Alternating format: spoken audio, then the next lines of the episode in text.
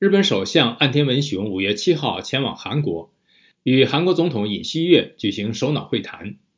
专家认为，日韩关系改善导致美国印太战略对中国的压力筹码极大化，中国以中日韩三边关系牵制美日韩联盟的构想恐难以见效。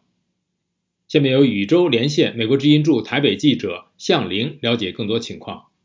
好，向玲。啊，能不能请您简单的谈一谈日本首相岸田文雄访问韩国的情况呢？呃，还有分析人士有怎样的观察呢？好的，宇宙。呃，日本首相岸田文雄从五月七日到八日对韩国进行了两天一夜的访问。他在首尔会晤了韩国的总统尹锡悦，嗯，两个人就合作应对朝鲜的核武器以及导弹的威胁，以及加强双边的经济关系达成许多共识。其实啊，在今年的三月十六日，尹锡悦他是先在东京会晤了岸田。那两个人呢，举行了这个日韩两国，嗯，已经相隔十二年都没有举行过的这种高峰会啊。他们两个决定重启日韩之间的穿梭外交。那我们看到岸田在这之后五十天之内，他就立即出访了韩国。呃，日本它是今年的这个 G7。七大工业集团那个轮值主席国，所以岸田这一次他也邀请了尹锡悦参加五月十九到二十一日在广岛举行的 G7 领袖峰会，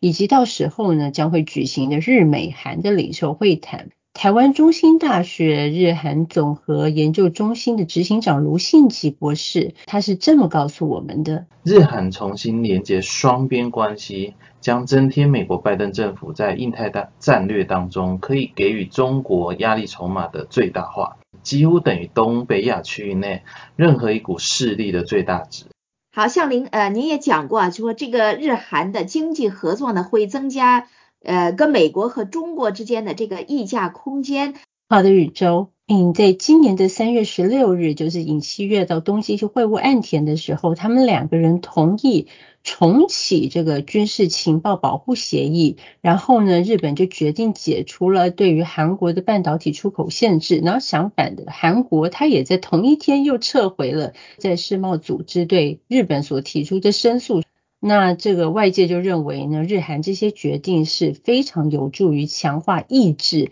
中国呢逐渐扩张的这些包围网。中日韩政治专家。呃，同时也是东京大学的教授木工证实，那如果说日本与韩国他们分别都听从美国的指示哈，这可能会冒着损及日本与韩国自身利益的风险。所以说呢，日韩要需要最小化这样的风险，日韩之间自己能够合作，就会扩团他们双方的外交的选择，那就增加了那个日韩在与美国以及与中国之间的一些议价空间啊，宇宙。嗯，向林，那么就说日韩修好呢，是如何的改变原来呃中国所构想的中日韩的框架呢？嗯，日韩关系最近回暖了。那日本外务大臣林方正，他在上个月啊四月二日在呃北京跟中国的国务委员兼外交部长秦刚会谈的时候呢，他确认会重启日中韩的这个首脑会谈呢。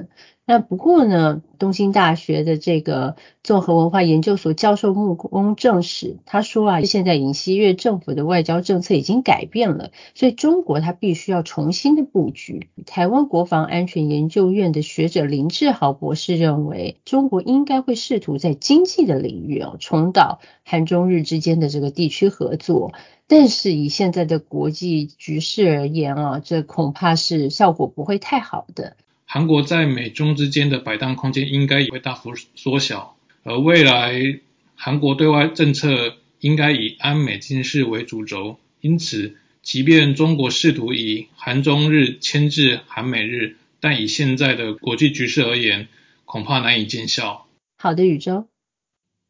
谢谢宇宙与美国之音驻台北特约记者向林的连线报道。了解更多新闻内容，请登录 voa chinese 点 com。